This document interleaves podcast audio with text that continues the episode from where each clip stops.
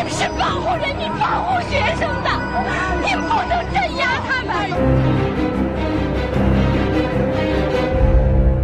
各位听众，八九六四惨案发生后，为帮助一批流亡海外的知识分子和学生安身、继续学习和思考，普林斯顿中国学社在历史学家余英时教授关怀下诞生。二十五年过去，流亡者的情况发生了变化，中国的面貌也发生了变化。余英时对中国时局的关怀始终如一，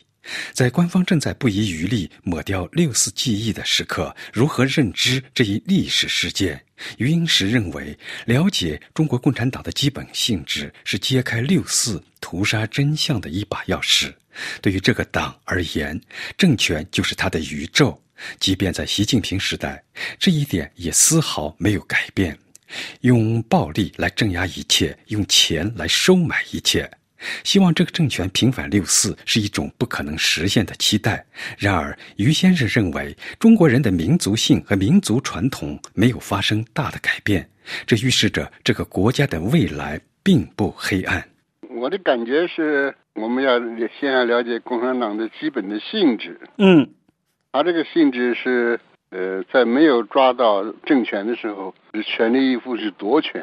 夺到权力以后，他是全力以赴要保全，他这个政权绝不能丢掉。嗯，所以这是他的大前提。从毛泽东时代如此，邓小平时代如此，现在习近平时代还是一样。你要先有这个了解以后，你才知道他为什么对于六四敢嗯那样大胆的去动兵杀学生、杀这个群众。嗯。就不会觉得很奇怪，也不会觉得是意外，因为你只要威胁他的政权存在的时候，那他就跟你拼命了，开枪了。嗯，我常常说的，我说对于共产党，特别是中国共产党而言，这个宇宙的存在毁灭，跟他政权的存在毁灭是一样的意义。哇，这个比喻很有意思啊！就是如果那个他的政权不存在了，嗯，等于把宇宙毁掉了，那他就不顾一切的了。所以一切道德、法律、舆论都不会对他有所阻碍。所以这个二十五年，呃，大家一直在希望他平反。嗯，我认为这是一个很好的愿望，但是很可怜的，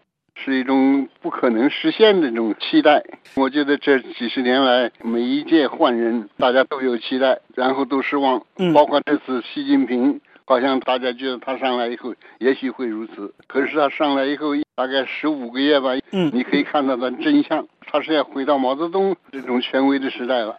那是更不会允许有六四平反之事。所以这一次的防止六四二十五周纪念，那也是他们全力以赴，比从前都要厉害的一次。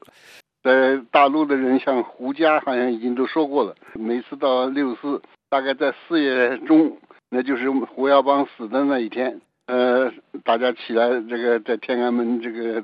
悼念的，嗯，引起六四的这个运动，所以大概都是四月中开始，呃，要这个异议分子关在家里不能出来，或者让他们到外面去旅游。呃，今天这是二月就开始了，啊、呃，开始非常早，嗯、而且比从前更厉害，所以才有这个前几天抓这个。胡志强、嗯徐有余，所以这个是可以看出来他不顾一切了，所以他的罪名都没法定了，是，又变成什么寻衅滋事，对对这是荒唐的事情。人家在家里关起门来，也不是在大街上开会，对这是完全没有影响公共秩序。是啊，用这个罪名来抓人，那根本是，所以从前我们中国历史上也有人说，嗯比如说岳飞之死就死在这个莫须有，根本没有罪，对不对？对，那还是莫须有了。这个寻衅跟滋事，那比莫须有还要可笑了。是，就像说小流氓一样，好像给人感觉真的。哎，于先生，对不起，我就说现在二十五年过去了啊，中国的周边都发生了很大变化，就是比如说缅甸这个曾经被军政权统治过几十年的国家，嗯也开始在走向民主化。但是有人呢就说，中共政权对权力的垄断比过去还要绝对。嗯那么您说这个中国有没有走上民主化的这种可能性？我我的长远看，我还是是乐观的。嗯，不过这个乐观不是从它的上面，你像缅甸的例子，对它还是它这个军方发现不能不放松了，不放松它的经济社会种种问题都没办法解决，所以它被迫形势之下，呃，因此放松。对在共产党今天不一样了，他现在有钱了，所以现在这几年来更可怕就在这里，他从前只有权力。他的权利到底有限，他不能出国，是不嗯是？他的钱可以出国啊，所以在美国、英国、欧洲、法国，他都可以买人呢、对都可以买某些政权向他屈服啊。比如说，最近这个挪威就不敢接近达赖喇嘛，嗯原因就是他有个贸易协定，有多少亿的影响了。所以在这个情况之下，他现在就认为，他又一方面用钱来在国内外呃收买人，另外一方面又用权力这个呃武力来镇压一切反抗，甚至不是反抗，只是表示唯唯的表现你不同意见，他都要加以呃镇压。所以这个情况之下，就会越来越激烈了。所以不可能从他那里希望。但是社会在变 化，是，于先生，我正想问你，就是说，就是前面我们谈的这个习政权越来越强硬，那么现在社会上就包括那个前面提到的朴志强、徐有余，嗯他们在、嗯他们明明知道会抓他们，但是他们还在家庭里面举行纪念，而且是而且呃现在而中国民间有好多人也越来越敢说话。您说现在中国呀是不是有一啊，个因因为现在这个是互联网出现以后，局面大变。嗯它虽然也在控制，但是完全不能控制到百分之百的程度了。啊，不像毛泽东时代，他的这个干部啊，或者是思想控制、行动控制的镇压的人，嗯可以一直延伸到你每一个家庭、每一个农村家庭，他都可以控制。是现在做不到这一点了，做不到这一点之后呢，但是反抗的人。不满现实的人会越来越多，因为他现在所作所为都是跟他标榜共产主义、嗯搞革命的时候相反的价值了，就是贫富越来越不均，而贫的就是老百姓，富的就是他们这个干部、干部的亲戚、朋友、对子弟，所以这个贪污也也没办法消灭的。尽管他现在打这个贪污，实际上主要是打这个周永康，这是政治斗争，政治斗争在这拿反贪污做掩护。对，但是有些人对他这个打贪污、打大老虎，说他的力度比那个以前的胡锦涛呀、江泽民要大得多，说他是在争打。您认为他是不是以大老虎做掩护我看打？有没有进行改革的我可能？没有。嗯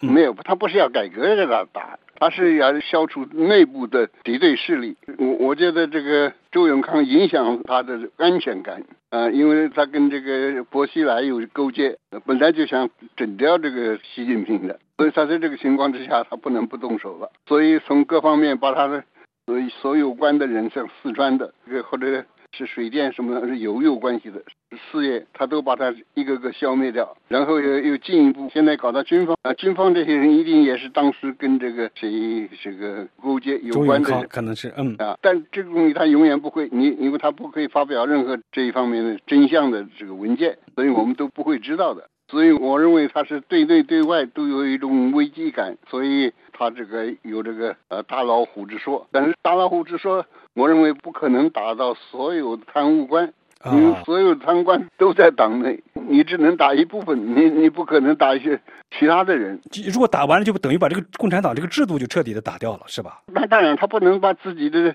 统治集团打掉啊，他是个统治阶级啊，是一个特权阶级啊，而且没有任何其他的势力可以对他构成阻碍的。嗯，像美国有舆论、有对电视、有什么有批评，对不对？对有反对党、有反对团体、有各种游行，他都没有啊，嗯他都禁止。他现在越来越一一个办法，用暴力嗯，镇压一切，用钱来收买一切，他是靠这两个最基本的东西来维持他的这个所谓集权统治。对。您认为在中国现在有没有一个，就是好多人还是敢于反抗的人越来越多，有有没有一个可以说反抗人很多啊，民间社会存在不存在中国现在？可以说有个民间社会吗。民主社会将来会慢慢出现，但将来是从底底下出来的。而且也不是一下子就可以形成的，因为这个政治力量不是说一天一夜之间可以形成的，现在是散的，散在各地。我要你注意，就是我最近看到这个《纽约时报》翻译了一篇慕容雪村的文章，他的呃说法很有意思的。他说这个他要准备参加那个十几个人在侯健家里面这个集会那个事情，浩健浩健，他本来也要参加的，可是他被澳洲大学请去访问了，到七月一号才能回来，所以他嗯写了一篇文章去参加他们讨论。嗯他人没有到，但是他说现在既然这些人像徐有余、像浩健这这些人都被抓了以后，对，他回国第一件事情，他七月一号回国，嗯，他就要自首。哎呦，他说我也参加的，那你要抓也得抓我。他但是他继续讲的很有意思，嗯他讲他在一九八九年呃那一年，嗯他才十五岁，哦他没有多少了解。后来他进了政法大学，嗯然后政法大学都是前两届的老学生，呃，回来告诉他六四整个的真相，呃，而且讲政法大学有许多在反抗这个共产党政权嗯，搞这个天安门民主的运动时候，都占第一位，有十九项占第一位，嗯他们都很以为荣。等到他长大了，这种东西在人的口中嗯一代一代的流传下去，所以并没有真正共产党是用权力消灭这个记忆，哦但是消灭不成功。啊，尤其讲的一个很有意思，是在这个二零零三年，好像他在广州嗯看到香港运来一批关于这个呃六四天安门的当时的影照、哦啊影像，对， 大家都在看，看的时候看到许多这个共产党用枪杀人的真相，所以旁边他说就有许多这个民工，嗯从四川来的、别地方来的民工，就是非常愤怒，他说我要今天看到这个，我马上要冲上去要救救他们。所以他说，可见的这这个对于这个民主的要求，对于这个共产党政权的不满意，甚至于这个憎恨，嗯就越来越普遍。了解呃，今天如果再有天安门，会有无数人上去。他可能这个判断也是一种愿望了。不过无论如何，我想有他的根据。他是在国内有接触的人，呃，所以他看到反抗的人很多。你你看到现在这个这个东莞一带就有工人罢工啊，在温州车教堂也有许多教民出来抗议啊。呃，其他东西多得很，那么这个大大小小的无数的，因为现在这些都不能报道，对我们知道的很有限，所以我认为共产党现在呃生在一个火山上面，到对到底怎么样接触谁也不敢说。对，于先生，我不知道您注意到没，就是现在这个习近平政权，一方面国内的那种确实像在坐在火山，另外一方面它在国际上，你比如在这是个啊东是啊海、国际在上南本来海它，他一点都不是啊退让。对呀、对呀、这是为什么因呢为不是他这个都是要维持他政权，因为他现在想利用的最大的一个本钱就是民族主义，他这样子可以得得到老百姓的支持，老百姓有民族情绪还在啊，所以他现在到处表示他是强硬，对外强大。呃，帝国主义现在都被我们压下去了，所以在南海，在日本，现在在日本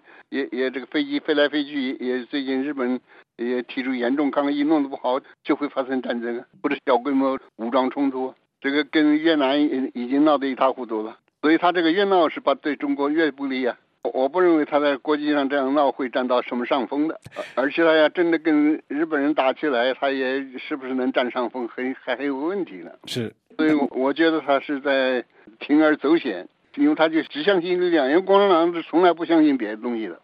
相信力量，钱也是力量的一部分嘛。呀，从前因为反对资本主义，他就不能搞钱，嗯，那结果大吃亏。对现在发现我也可以搞资本主义， 他自己就变成资本家，这个整个共产党就变成资本家了嘛。现在你要找地主、资本家，那都集中在党内嘛。是。于先生，我最后还想问您一个问题啊，就是作为历史学家，前面其实您已经谈到了，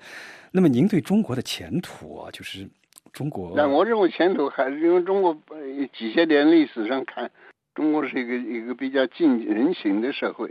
过去皇帝虽然说是也专制，那皇帝专制的中国，你可以看历史上跟西方比嗯，它是只有昏君很多，暴君几乎是没有，很少。啊，因为他是皇帝也也也接受某些价值观念，嗯像儒家提供的、道家提供的这些东西，他也知道，他不敢过分完全用靠武力来维持这个政权。那当必要时，他就得放松。呃，嗯内部也也让人有反对的官员，像御史大夫之类的，呃，内部的推就是批评非常多的，所以历来有很多人被政府杀掉的，都是因为他是说话的这个批评政府嗯没有任何顾忌，呃，但是杀掉人后来永远是被人家纪念的，被人家尊敬的，所以这个皇帝也知道这个，所以也不敢过分的这个专制，而且他这个专制只是到县为止，他只是要征税， 对也维持一个秩序，如此而已。嗯他不会到乡下要要抓每一个老百姓都要把他控制在手，这个是这个共产党才能做的事情。所以这样一个传统下的这个老百姓是希望一种比较和平的。上面虽然可以有较多的权利，只要不影响他私人生活，他还是可以过。所以这我认为这个民族性、这个民族传统不会大改变的。嗯，他们要求过一个平静的生活，现在共产党不允许有这个平静生活出现了。首先，从现在这个环境污染是极为可怕的东西了，每个人都受到影响了，生命都受影响了。而共产党不顾一切，他要为了发展，地方官要要借此机会贪污，他他也不发展不活动，他根本没有钱来啊。所以这就是他本身内在的矛盾，使他根本不可能长期维持这样一个集权统治。啊所以我认为要看这个网络发展越来越多，各地方的阻碍越来越多，嗯它慢慢的的话，它就在地方上就会发生变化。所以这个变化，我认为是会从下而上，而不是从上而下的。因为一时还看不出来，共产党里边有一批人，共产党内部我相信也有希望改革的，也有愿意平反六四的，但是不会有力量的。各位听众，您刚才听到的是安德烈主持的六四特别节目，著名历史学家普林斯顿大学教授余英时看六四。本次节目由安德烈主持，感谢各位收听。